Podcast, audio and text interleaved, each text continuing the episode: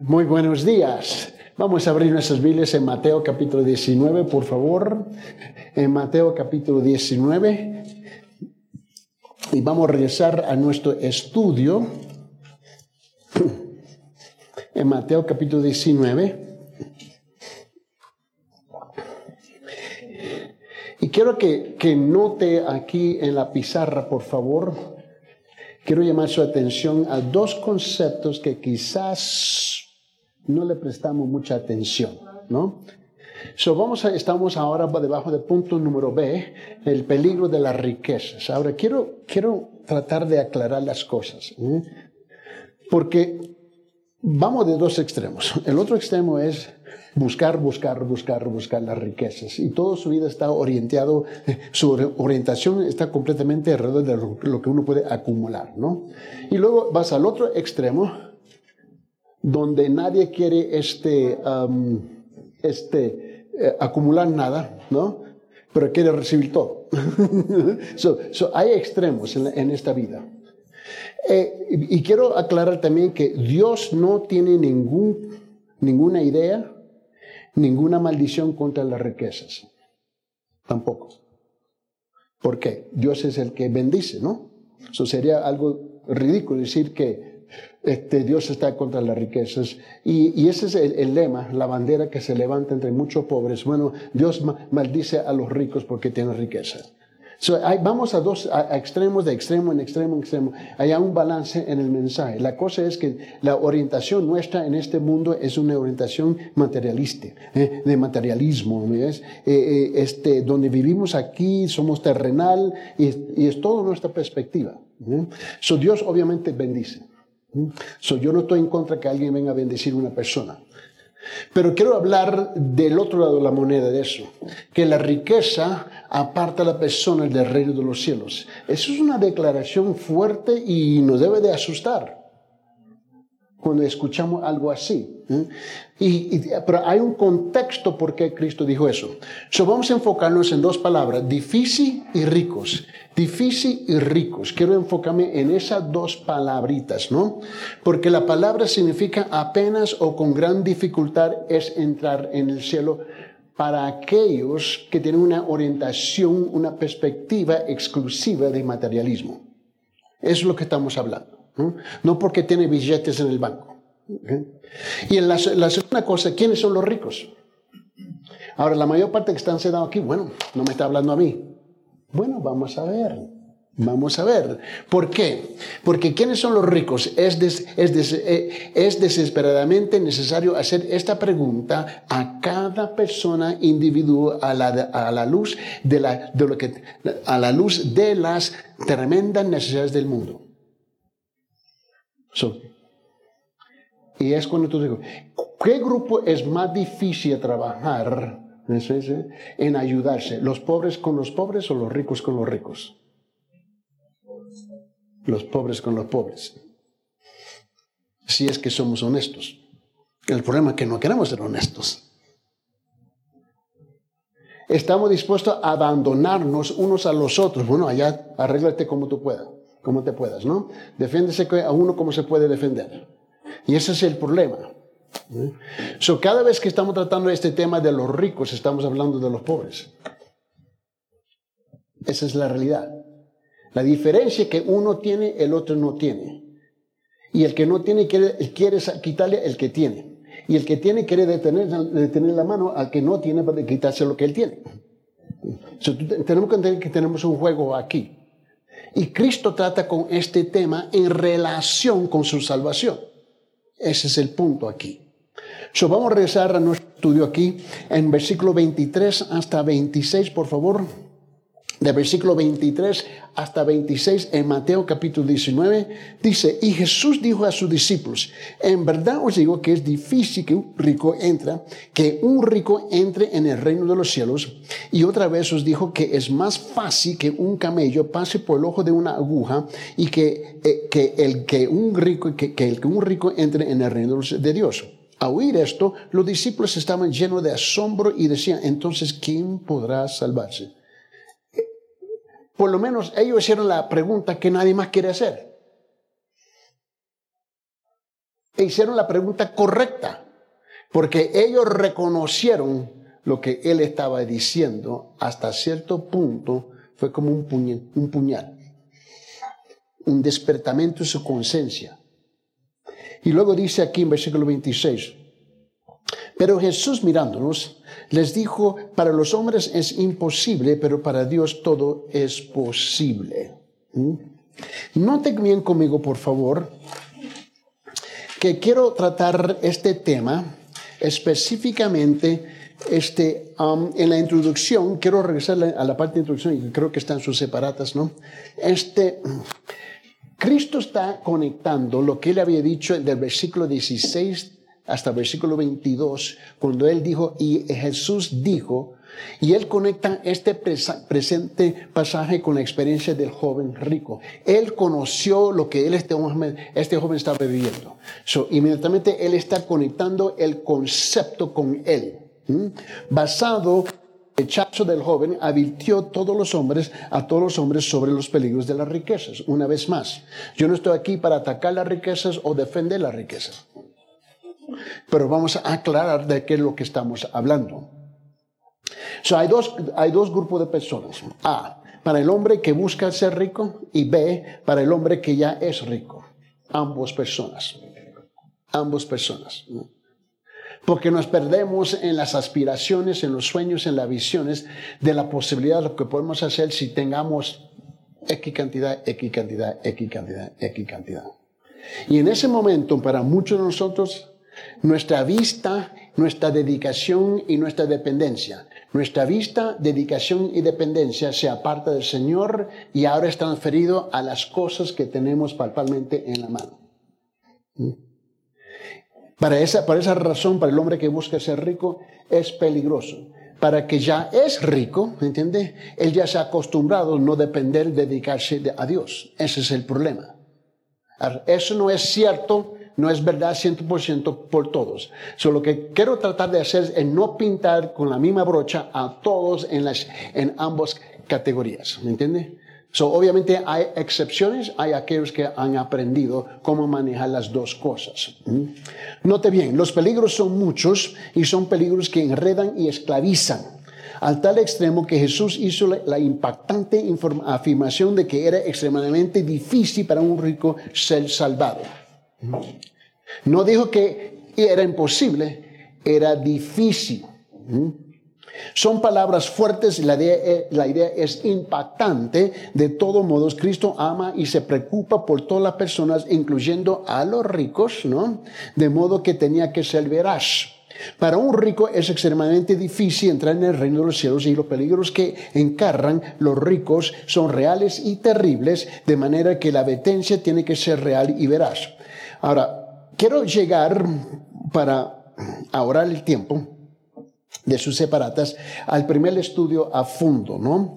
En Mateo capítulo 19, versículo 23, en la parte cuando dice difícil, difícil, quiero enfocarme ahí. Esa palabra en griego es la palabra duskolos, duskolos. Y la palabra significa apenas o con gran dificultad está entrando por la puerta. No dice imposible. Porque el poder de el poder de agradecer a Dios está en las manos del pobre igual como del rico. El problema es que sutilmente caemos en la trampa de adorar lo que tenemos en la mano. ¿Qué es la diferencia de tener un millón de soles en la cuenta bancaria y tener, su, y tener su, este, sus ídolos sentados en un instante? Ninguna. Ninguna. Porque el dinero eh, se convierte en algo, eh, eh, este, en la idolatría. Porque la idolatría representa algo más que algo físico, que físico que está sentado. Representa un montón de otras cosas y esas cosas, cualquier sea, tiene la tendencia de reemplazar a Dios. Ese es, ese es el problema, ¿no? De reemplazar a Dios. La idea, es, la idea es que los sueños que uno puede tener, por esa razón es difícil, no imposible. Note bien, es difícil, muy difícil para un rico entrar al cielo. ¿Pero por qué? Dicho en una simple frase, es difícil para el rico dar todo lo que tiene para ayudar a los necesitados.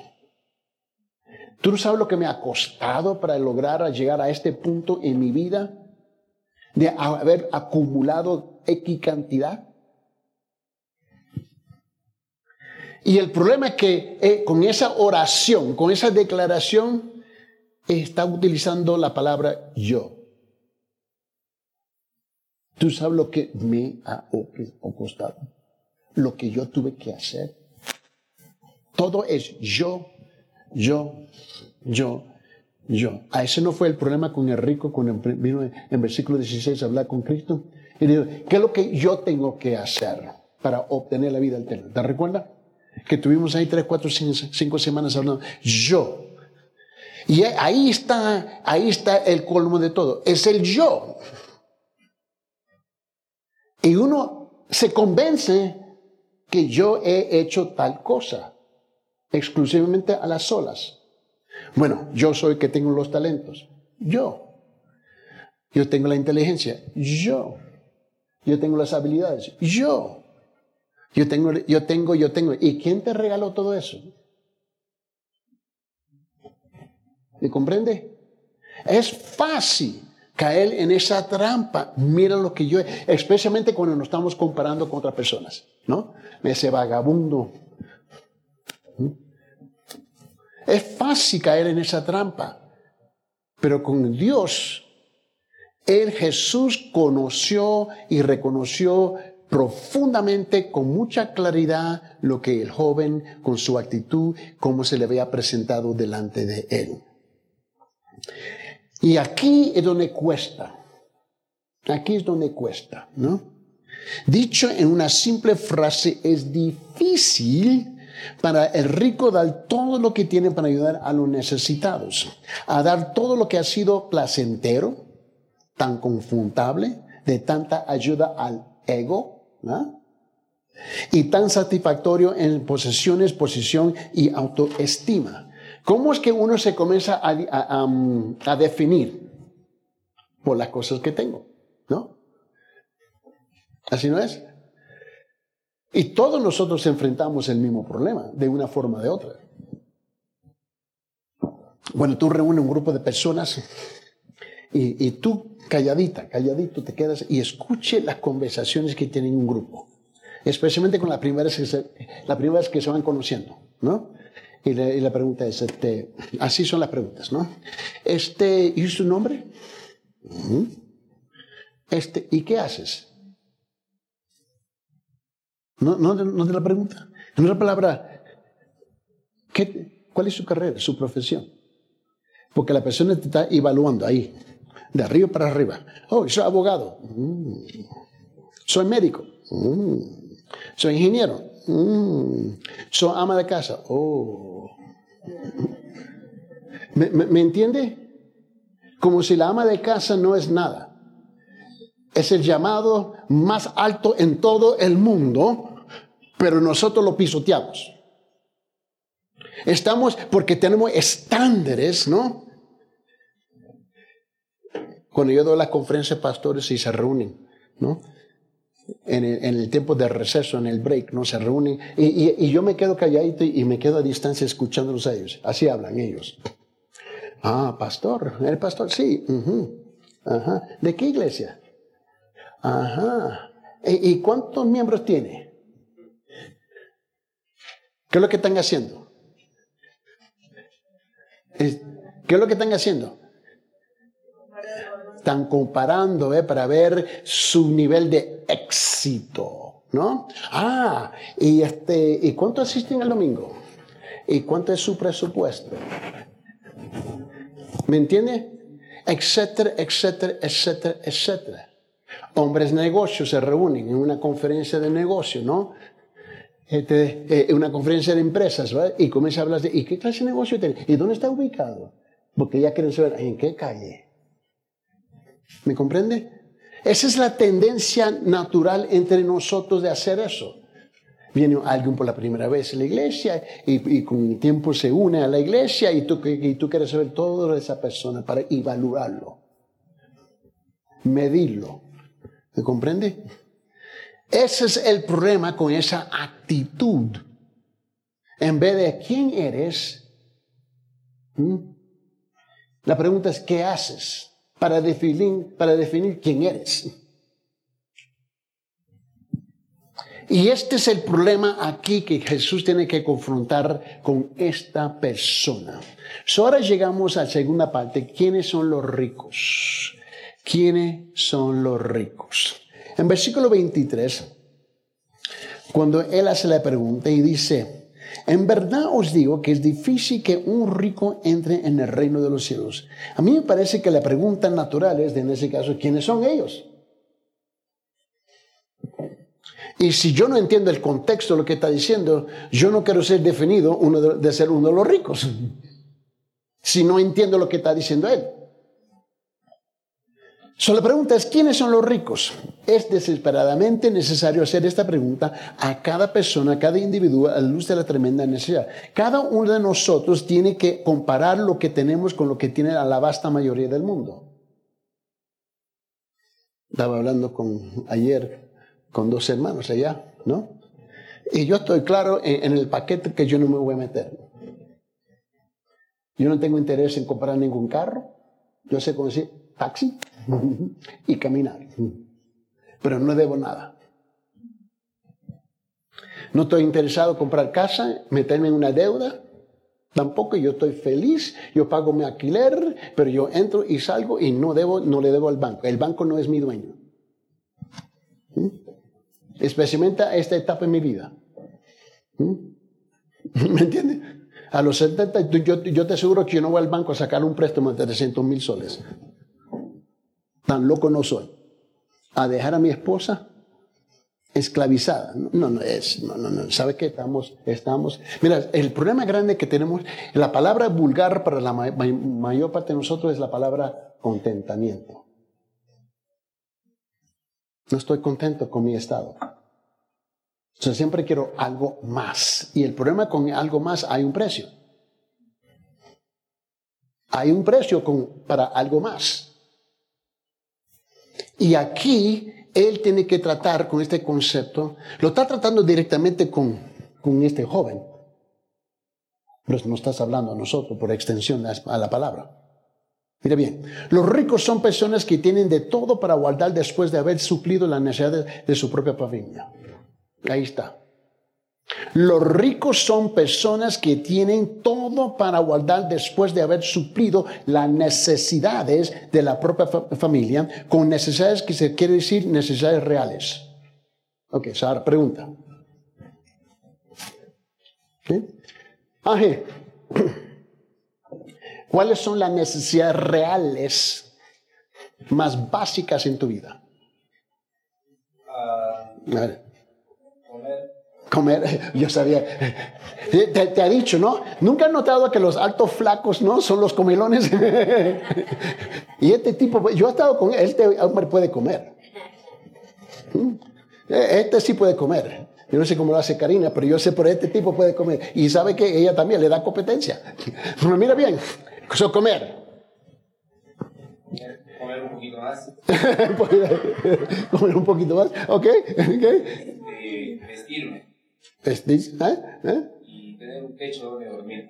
¿Tener un techo? Un lugar donde dormir. Okay. Son las cosas más...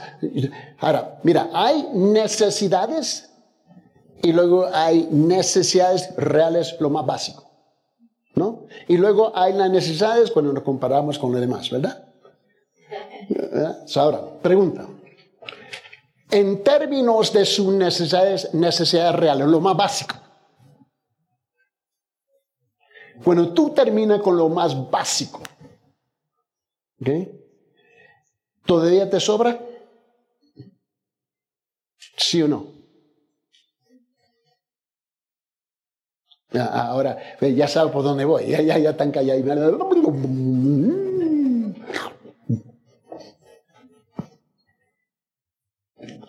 Si todavía te sobra, mira bien, los ricos son personas que tienen de dos, de todo para guardar después de haber suplido las necesidades de la propia familia y con necesidades se quiere decir necesidades reales.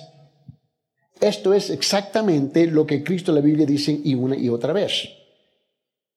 Ahora, en ese caso, si es que entiende lo que estoy intentando decir aquí, si es que lo entiende, lo estoy haciendo un mal trabajo.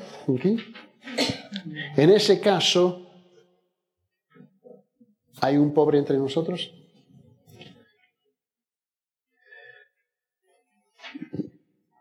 Vamos a cambiar la pregunta. Entre nosotros, la verdad es que hay muchos ricos.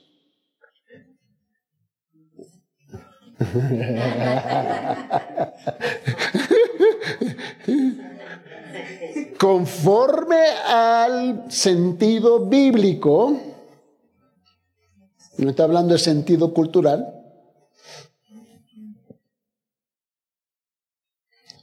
techo, lugar donde dormir, vestido, comer. Más básico no puede ser, ¿cierto sí o no? ¿Ya? En ese caso, ¿quiénes son los ricos? ¿Oíste?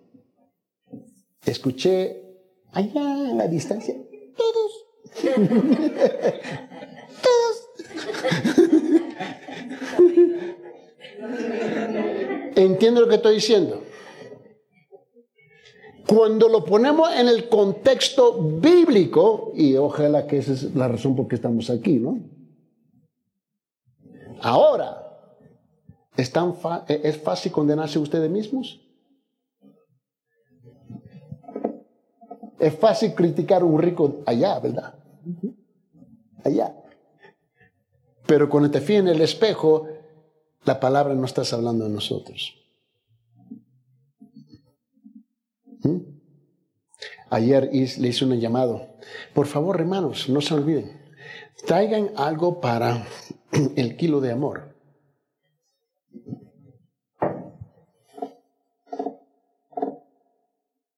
El silencio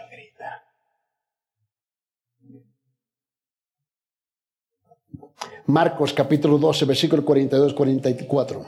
Marcos capítulo 12, versículo 42 hasta 44 dice, y llegó una viuda pobre y echó dos pequeñas monedas de cobre, o sea, un cuadrante, ¿no? Que sería en términos del dinero nuestro aquí, los soles, estamos hablando de una, estamos hablando de 15, no, 5% de un céntimo.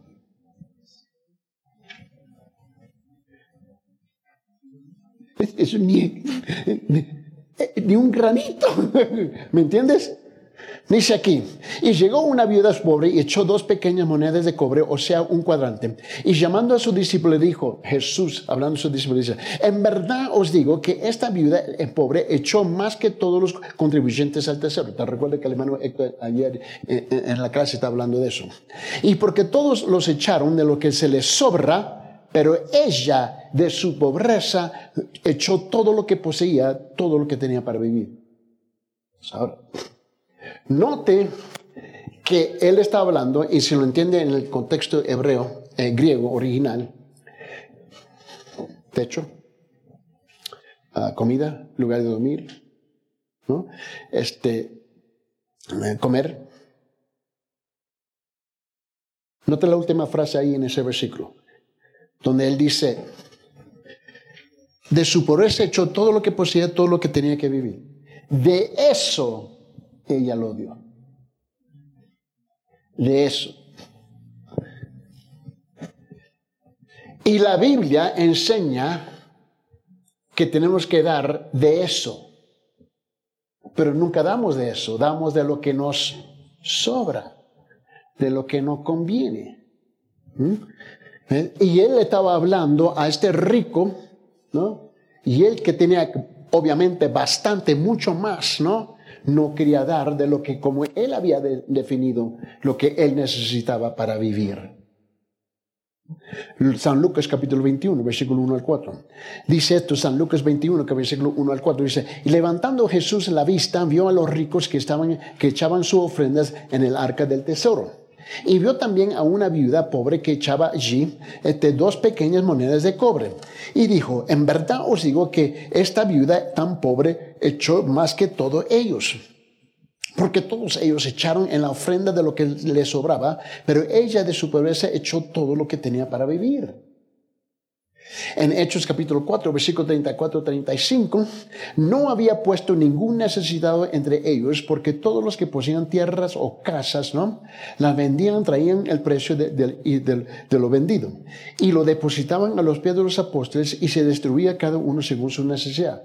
Note que había aquí, eh, esto estamos hablando principiando este, la iglesia, ¿no? Porque la iglesia nace en, Hechos capítulo 2, ya para capítulo 4, eh, se había consolidado este, la iglesia, ellos rápido se tuvieron que unir y sabían que se iban a sobrevivir, se tenían que ayudar unos a los otros, ¿no? Y, abandonaron la idea, yo, esto es mío. Que no es fácil hacer eso. ¿Estamos, ¿Estamos de acuerdo? No es fácil. ¿Mm? Pero ellos llegaron a ese punto. Porque se abandonaron a la idea, si lo entiende el contexto, que Dios iba a proveer y los iba a cuidar a ellos. ¿Mm? Ahora, en resumen, ¿quiénes son los ricos? Los ricos somos cualquiera de nosotros que tenemos algo más de lo que necesitamos. Pregunta, ¿cuántos de nosotros tenemos algo más de lo que necesitamos? Si es que somos honestos. Nosotros, la mayor parte. El problema es que para asegurar que no me ponen en la categoría de rico, yo sigo cambiando la palabra o, el significado, el sentido de necesitados, lo que yo necesito, ¿no? Lo que Cristo demanda es que demos, que demos todo lo que somos. ese es el punto que está llegando. De lo que somos. Y el problema es que muchas veces en las iglesias, ¿ves? Entramos en los púlpitos para manipular al pueblo, ¿no? Que se sienten mal, tratar con sus sentimientos y sus emociones, ¿no? Avergonzarlos, maltratarlos y etcétera, etcétera, etcétera. ¿Me entiende? Yo, mira, eh, eh, yo no tengo ningún interés en eso. El problema nunca es que la iglesia no da ¿eh? de, la, de su cartera. El problema es que nunca dieron su corazón. ¿Entiende? Ahí está el problema. La cartera es lo mínimo. Cuando uno da su corazón, ¿entiende? La cartera no, es insignificante. Pero cuando no da su corazón, la cartera es algo impactante, es algo grande. Un matrimonio, ¿no? ¿Vas a dar tu corazón o no vas a dar tu corazón? Ahora, 50 años casado con mi esposa, una, mira, yo tengo muchas fallas, pero una cosa que te puedo decir honestamente, y ahí está sentada ella, nunca he entrado en un argumento con ella en 50 años de matrimonio sobre la cartera. Cuando le di mi corazón, le di mi cartera. Ella me dice, bueno, necesitamos comprar tal, tal, tal, tal cosa. Yo no le, yo no le pregunto por qué y cuánto es. Vamos. ¿Cierto sí o no?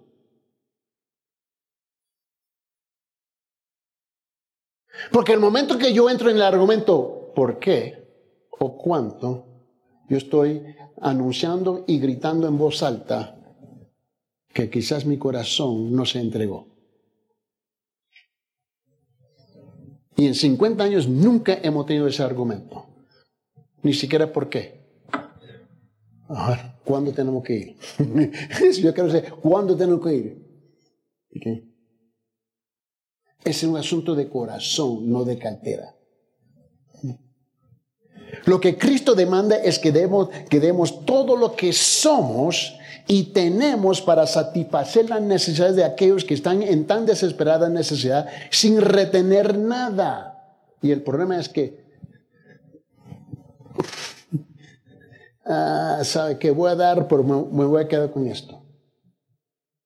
Y ese no es, ese no es el concepto de dar bíblico. Esto es algo chocante para nosotros cuando hemos sido criados de otra forma, otra ideología. ¿Mm? Con frecuencia esta es la queja contra los cristianos. La queja que, que de que no creemos, no al punto de estar dispuesto a seguir el ejemplo significante de Cristo. La evidencia de nuestra incredulidad ¿no? se ve en la insistencia de Cristo mismo en mandarnos a dar todo lo que tenemos para alimentar a los hambrientos y suplir la, desesperada necesidad del mundo. Algo que a pesar del mandato no hacemos. El hecho que Cristo lo tuvo que decir es evidencia que no lo estamos haciendo no lo estamos viviendo. Ahora, por favor, no vaya a pensar que yo estoy buscando la forma como que usted, usted puede aumentar sus ofrendas y dar más, etcétera, etcétera, porque yo pensaba que yo no recibo ningún céntimo de esta iglesia. Si yo estoy libre para hablar, ¿me entiende? Yo no tengo ningún problema hablando sobre el tema porque yo no, yo no dependo de ustedes. Nuestro abandonamiento está en las manos de Dios. So, vamos a aclarar las cosas antes que, porque ya me lo han dicho ya aquí. ¿Okay? Aquí son una bola de carifrecos y yo, se la, yo se la canto en la cara. Por esa razón se molestan. Pero Gandhi, ese famoso, él estaba al borde de entregar su alma, pero él vio el comportamiento de los cristianos. Se dice que Gandhi, el gran líder de la independencia de India, nunca abrazó el cristianismo por ese preciso motivo. Él vio la hipocresía en los cristianos. Hablamos bonito, cantamos bonitos, nos vestimos bonitos, pero no actuamos bonito. Somos igual como los mundanos, los paganos felices y incrédulos. Tú, por esa razón te dije cuando comenzamos seis, siete semanas atrás sobre esta serie, que dije, tú vas a reconocer la espiritualidad verdadera de una persona cuando tú tocas su cartera. Así es. ¿Cuántos otros habrían, habrán rechazado a Cristo por causa de nuestra hipocresía? ¿Cuántos? ¿No? Está hablando con el hermano Héctor y hemos, eh, tratado con 68 locales buscando. Más de mitad me la cantaron en la cara. Dueños de locales.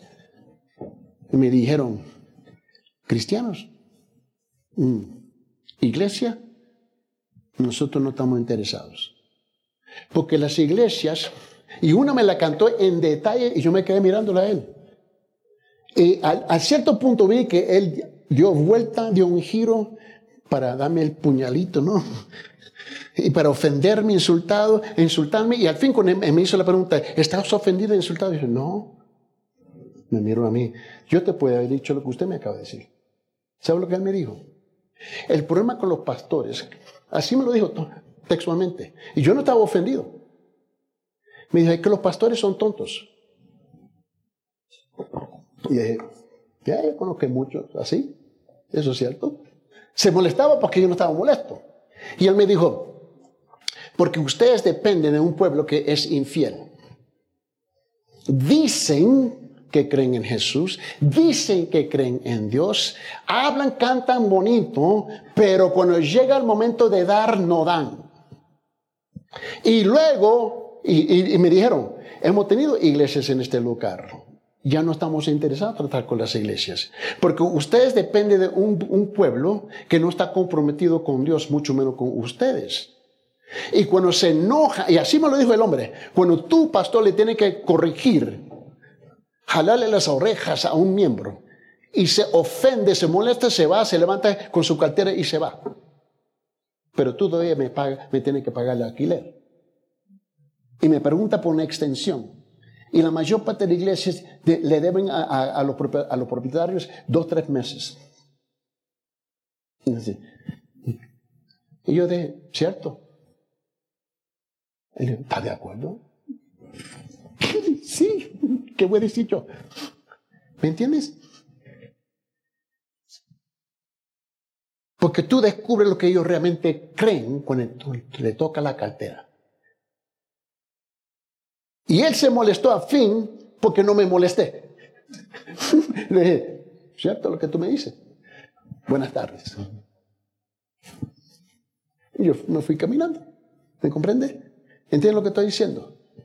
Muy bien, vamos a, cerrar en oración aquí en esta posición para darle tiempo a nuestro querido hermano Héctor Valenzuela. Señor Padre, en esta mañana, Señor, Pido que tu Santo Espíritu, Señor, trate con nuestras almas, con nuestras convicciones y con nuestras conveniencias, Señor.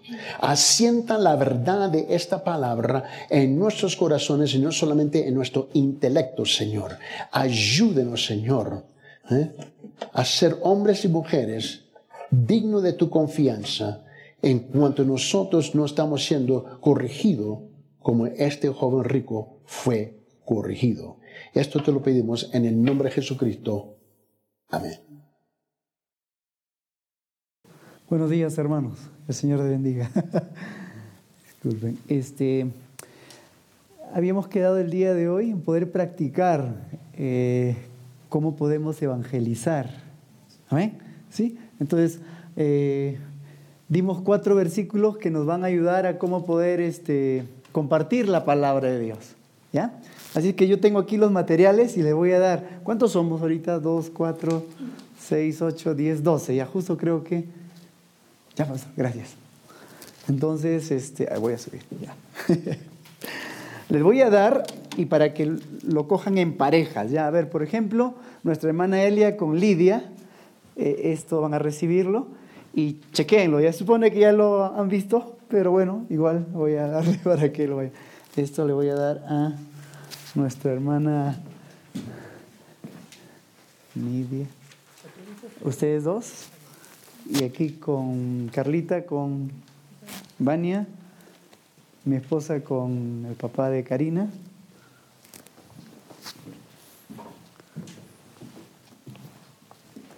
Este, mi hermana Milagros con, con su tía y nuestro hermano Leoncio con David.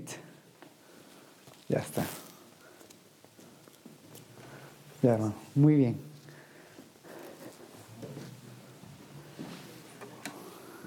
Muy bien, hermanos. Atrás. Faltó. Este. Sí, acá hay uno más, sí. Ya, ok. Perdón, este, Angélica. Angélica con su mamá. Muy bien. Revisen un ratito, por favor. A ver, este. Hay cuatro, este, cuatro versículos, ¿no es cierto? Con cuatro imágenes. Cuatro versículos asociados con cuatro imágenes, ¿no es cierto? Eh, la primera imagen, eh, hay un trono, ¿no es cierto? Y eso nos hace recordar el primer versículo. ¿Cuál es el primer versículo? ¿No es cierto? Vamos a poner todo mejor para Hebreos 9:27. Muy bien, esa es la imagen relacionada con qué? ¿No es cierto? Así más o menos está. Y está la silla de Luis XVI, ¿no es cierto? ya está.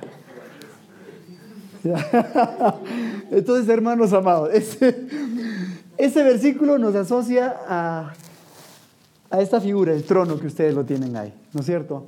Entonces, Aquí en este versículo realmente nos da bastante material para hablar, hermanos, ¿no? Hebreos 9, 27. Y de la manera, a ver, de memoria, y de la manera que está establecido, ¿para quiénes? Para los hombres. ¿Qué cosa? Que mueran una sola vez. Y luego de eso, ya está, ¿no? Entonces, este es un versículo que nos va a ayudar mucho cuando compartamos el Evangelio, hermanos, ¿no es cierto? Porque esto dice ya bastante. Y, y prácticamente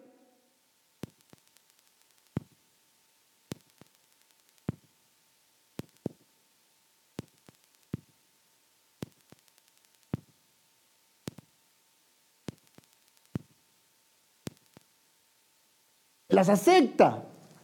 Una idea muy popular es, todo está aquí. Muerto, ya no hay nada. Por lo tanto, baila, come, haz todo porque muerto ya no hay nada. Así que acá tienes que aprovechar, ¿no es cierto? Mucha gente piensa así. Y este versículo dice claramente que eso no es así. Amén. Entonces miren, hermano, esto nos permite derribar esas ideas, hermanos, que la gente las cree, las acepta y vive así. Y conforme uno cree algo, conforme uno acepta una idea, eso se va a traducir en qué cosa? En mi vida. Es decir, lo que yo acepto como verdad se traduce en qué cosa? En mi vida. Alguien dijo, siembra un pensamiento y cosecharás una acción. Siembra una acción y cosecharás un hábito. Finalmente ese es un hábito. Siembra un hábito y finalmente cosecharás carácter, es decir, lo que tú resultas ser. Así es, hermano, verdad. Y, y, en realidad que eso es lo que está sucediendo con nosotros. En la medida que la palabra de Dios está ingresando en nuestras vidas, la creemos, la ponemos en práctica una vez, dos veces y resulta eso en tu vida. ¿Qué cosa? Un hombre nuevo, una mujer nueva. Es lo que la palabra de Dios llama el proceso de santificación. Amén. Entonces miren, Hebreos 9:27 nos dice una gran verdad. Dios le da un tiempo al hombre. ¿Cuánto es ese tiempo? El tiempo de vida que nos da, ¿cuánto es? Hasta la muerte, ¿no es cierto? El promedio de vida está alrededor de los 76, 77 años. Aquí en el Perú, en países más desarrollados, 81, 82. Miren, interesante, pero el promedio de vida en el Perú, 75, 77 años. Promedio de vida. Hermanos. Mi mamá murió a los 101 años. Amén, longeva. pero son pocas, ¿no es cierto? Ya, pero ese es el promedio de vida. Hermanos, pero eso nadie puede garantizar que va a alcanzar esa edad. Se muere de viejo, se muere de joven, pero se muere aún en el vientre de la madre. ¿Qué nos quiere decir esto? Que nadie puede garantizar si va a estar vivo la próxima semana. Por eso el apóstol Santiago bien dice, ¿no? Cuidado con los que dicen, el próximo año iremos a tal ciudad, negociaremos, volveremos cuando ustedes no saben lo que será mañana. En lugar de eso deberíamos decir, si Dios quiere, haremos esto o aquello. Amén. Esto no está diciendo que uno tiene que ser desordenado y no planificar, por favor. Los pastores van a viajar en, en julio, porque ya está planificado. Imagino que ya está comprado, ¿no es cierto? O sea, hay que ser ordenado, ¿no es cierto? Hay que organizarse, correcto. Pero lo que la palabra de Dios dice que si tú vives la vida sin que Dios sea el más importante, central, lo primero en tu vida, entonces estás equivocando en la forma en que estás viviendo. ¿Por qué? Porque en las manos de Dios se encuentra la vida. Entonces, ¿Cuánto tiempo le da Dios al hombre para que defina su situación con Dios? Es la vida. Y como la vida que me queda, yo no la sé cuánto me falta, entonces el asunto es urgente. Porque miren hermanos, si usted, ¿no es cierto?, no arregló, ¿qué cosa? Las cuentas, ¿con quién? con Dios. Esta es la cuenta primera que hay que, que, hay que este, saldar, de términos económicos. Yo no arreglé mis cuentas con Dios en el tiempo que el Señor me da. ¿Qué cosa es? La vida, ¿no es cierto? La vida, el tiempo de vida. Pero este tiempo yo no está en mis manos esto. Es decir, esta línea de tiempo no está en mis no está en mis manos, es lo que hemos dicho según Santiago, no está en mis manos. Entonces, las cuentas con Dios se tiene que arreglar en esta distancia de tiempo, el tiempo que le queda. Pero como yo no sé cuánto me queda, entonces es urgente. Pero siempre la exhortación es, si oyeres hoy su voz, no endurezcas tu corazón. Hoy es el día aceptable, hoy es el día de salvación. Entonces, ¿qué tenemos que decir a la gente, hermanos, con este versículo? Tenemos que decirle que es urgente que arregle sus cuentas con Dios. Porque muerto ya no se puede hacer.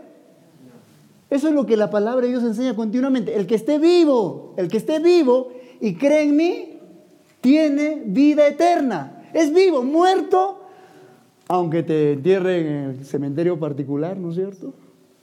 aunque ya hayas pagado tu, tu espacio ahí familiar, y que te echen las mejores flores, y que te hagan el mejor responso, eso no cambia tu destino eterno si es que en vida no hemos arreglado nuestras cuentas con Dios.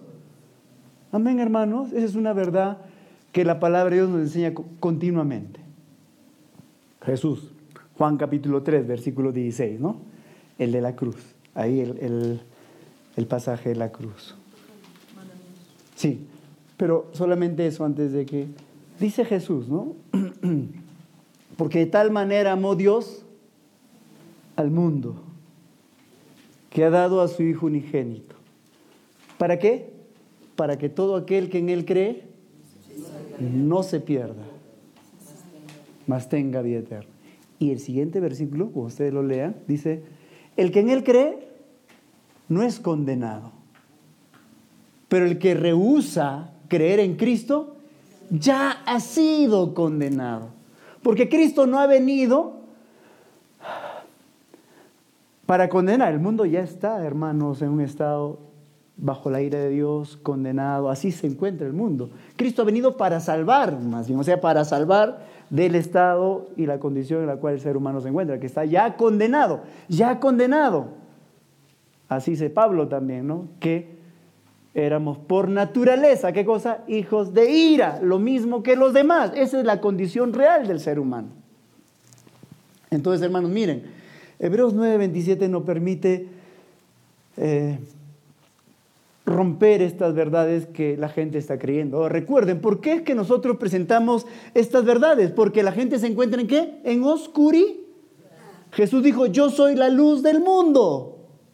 El que me sigue no andará en tinieblas. Es decir, nosotros tenemos la verdad, tenemos la luz. Eso es importante entenderlo, hermano. Porque si usted va dudando, ¿será que estoy en la verdad? ¿Será que la iglesia en que congrego tiene la verdad? Entonces usted eh, ya perdió. Es como que uno va a querer ir a... ya, ya, no, ya ya no te enfrentes. Pero si tú estás seguro de lo que la palabra de Dios expresa y la aceptas y la vives, entonces vas a compartir con seguridad. Amén, hermanos. Eso es importante. Miren, este, este versículo nos da bastante cosas para hablar, hermano rompe la idea de que la gente cree que todo está acá, y ya dijo el pastor el materialismo, la gente solamente está buscando qué cosa, aquí, aquí, aquí, mi edificio, mi terreno, mi piscina, mi maestría, y no estamos diciendo, por favor, que no hay que esforzarse. Alguien dijo, el creyente tiene que ser esforzado, diligente, ese es lo que el Señor nos manda hacer, ¿no es cierto, hermano? Si tú eres un trabajador, tienes que llegar a la hora, tienes que hacerlo mejor como para el Señor. Como dice alguien, hay que ser industriosos correcto, eso tiene que ser la característica del creyente, porque el creyente no puede ser el más tardón, el que no hace bien su trabajo. Por favor, hermano, eso ya, e, eso es, eso no hay que ni hablarlo. El creyente está llamado a qué cosa? A ser luz. Entonces, hermano, nosotros como iglesia tenemos la verdad. La iglesia es columna y baluarte de la verdad. ¿Sabía usted, hermano? Ninguna otra institución tiene esto que nosotros tenemos. Entonces, ¿qué tenemos que hacer? Es alumbrar, compartir y sacar del estado de oscuridad en el cual se encuentra el ser humano.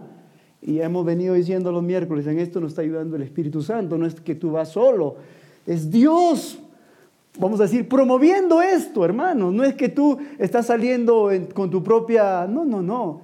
Dios, ¿por qué? Es porque lo ha mandado. Amén, hermano. Mateo 28.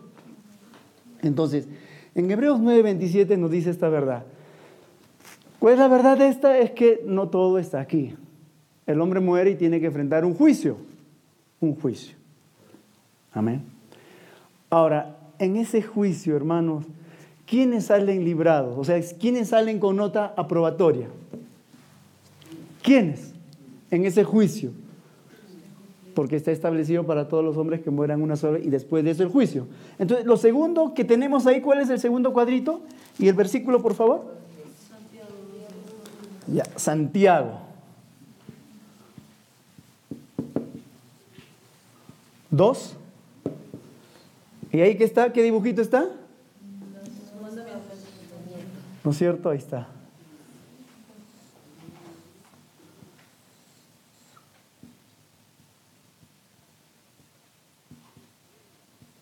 Ya está.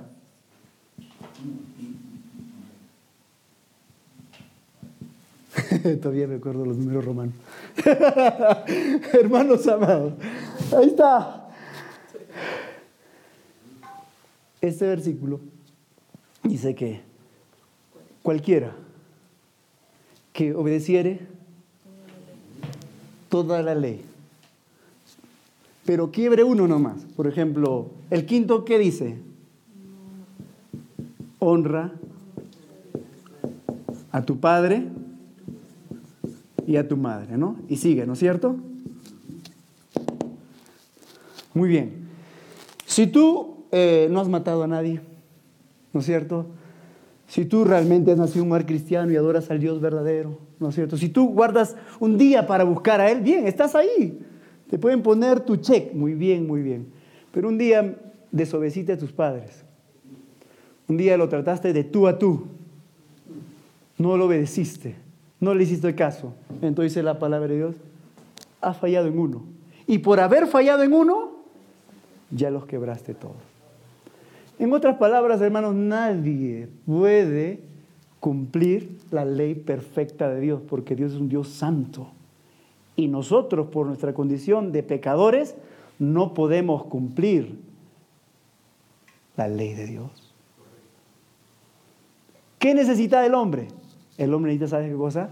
No un parchecito ni una curita. En Lima le dicen, hay que reencauchar la llanta, ¿no es cierto? no, no, no, no, no, no. El hombre no necesita ser reencauchado, ni poner una curita, ni hacer nada, ninguna cuestión externa. El hombre sabe lo que necesita, regeneración. Nuevo hombre, nueva mujer. Y esto nada de lo que usted y yo hagamos puede lograr. No, pero yo camino de rodilla, me latigo la espalda, me cargo un hielo. Eso no hace nada. Eso solamente es la superficie. El hombre necesita un nuevo corazón. Y eso no está en la capacidad humana, eso tiene que hacerlo Dios. Tiene que nacer de Dios. Eso lo hace el Espíritu Santo de Dios. Por eso nosotros entendemos bien nuevo nacimiento, ¿no es cierto? Entonces, en este juicio, hermanos, ¿qué va a suceder? Que todos quedamos expuestos. Lo que con justicia merecemos es muerte eterna, condenación, porque has ofendido mi santidad, porque no te conformas a mi carácter santo, dice Dios. Mereces el castigo, mereces el juicio con justa razón. Y eso es lo que compartimos con este segundo cuadro, hermano. Amén. ¿Y qué es lo tercero? Y esto es buenas noticias, evangelio. ¿Qué son buenas noticias de evangelio? Que mereciendo qué cosa? Yo, la condenación, ¿qué hace Dios? Dios tiene misericordia. Es decir, lo único que me puede salvar es su gracia, no es por tus méritos. Juan capítulo 3, versículo 16. Y eso nos habla de qué? De la cruz, ¿no es cierto, hermano? Sí. Y eso es lo cuarto. No le dejamos a las personas con las malas noticias, porque la ley, ¿qué hace? Condena. La ley muestra tu realidad. La, la ley es como un escáner, como un espejo, como una radiografía que muestra nuestra realidad. Amén, hermanos. Entonces, pero estas son las buenas noticias. ¿Cuáles son las buenas noticias? Y eso es lo que ha llegado a nuestras vidas. El perdón de nuestros pecados. Libertad, hermanos. Recuerdo a William Wallace, ¿recuerdan? Este, así como tenemos nuestro Tupac Amaru aquí en el Perú, ¿no es cierto? Hubo un Tupac Amaru allá en Escocia que se llamaba William Wallace. Y murió también, ¿no es cierto?, por querer libertar a su pueblo de la opresión inglesa. En la película lo hizo, ojalá que esté en la biografía, ¿no? Pero lo que él gritó, sus últimas palabras. Libertad. Y claro, él pedía libertad para su pueblo, pero el gran problema es la libertad que el hombre necesita, cada individuo. Y eso trae el Evangelio, hermanos, libertad. Son buenas noticias, ¿sí o no? Porque antes usted, ¿cómo andaba? Cada uno tiene su testimonio. ¿Cómo vivía? Hábitos pecaminosos, que no podíamos vencerlos, que simplemente nos arrastraban. Cada uno sabe, algunos del trago, algunos de la inmoralidad sexual, algunos de las drogas, algunos de su propio ego. Infinidad de eh, pecados, hábitos pecaminosos que llevábamos. ¿Quién liberta? Solo Jesucristo. Conoceréis la verdad y la verdad os hará libre.